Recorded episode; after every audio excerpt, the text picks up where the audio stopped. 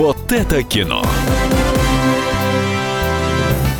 Привет, вот это кино и вот это я, Евгений Сазонов, народный кинообозреватель. Слушай меня и радио, всегда будешь знать, какое кино смотреть с удовольствием. Начинаем, как всегда, по традиции, с кассовых сборов прошлой недели. На первое место вырвался «Лед 2». Удивительное путешествие доктора Дулитла на втором месте такой английский доктор Айболит под деревом сидит. «Джентльмены» Гая Ричи на третьем месте. Прекрасный фильм, если еще не посмотрели, обязательно сходите. Далее идет «Соник в кино» и «Зов предков». «Зов предков» я вам тоже очень и очень рекомендую. Но это, так сказать, прошлая неделя. Чем нас порадует неделя новая. Она порадует нас прежде всего мультфильмом э, диснеевским э, «Вперед». Это мультфильм про волшебный мир, из которого исчезло волшебство. И вот эти все тролли, феечки, они живут как мы, как люди. Ездят на автомобилях, содрогаясь от внутреннего сгорания, ходят на работу, питаются офисным планктоном и так далее, и так далее, и так далее. И вот два брата эльфа, Иен и Барли, решают все-таки изменить ситуацию и отправиться в полной опасности приключения на поиски остатков магии. Не знаю, как насчет магии, но приключения они, естественно, найдут. Единороги. Давным-давно мир был полон чудес.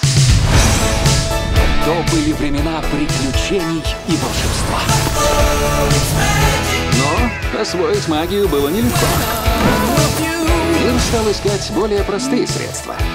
Но я надеюсь, что волшебство еще живет в вас. Еще один фильм, который стоит посмотреть тем, кто разменял четвертый десяток, это фильм «Один вдох». Основанный на реальных событиях, на реальной биографии спортсменки Натальи Молчановой, чемпионки мира по фридайвингу. Это когда человек без акваланга ныряет на максимальную глубину. Наталья Молчанова которую играет Виктория Исакова, она не побоялась, когда ей исполнилось 40 лет, изменить свою жизнь кардинально. Она оказалась в тупике и искала себя. Ну, вот многие что делают, когда ищут себя? Ну, как минимум, спиваются. Но эта женщина нашла себя в новом, абсолютно другом поле. Она начала нырять, нырять глубоко, без акваланга и стала лучшей в мире. Посмотрев этот фильм, действительно понимаю, что в 40 лет жизнь только начинается, жить никогда не поздно. Ты нырнул до корабля и прочитал название? Ну да. 32 метра с первой попытки? Советская школа плавания. А я вас отстранил от соревнований. Я задержу дыхание на 4 минуты. Засекайте.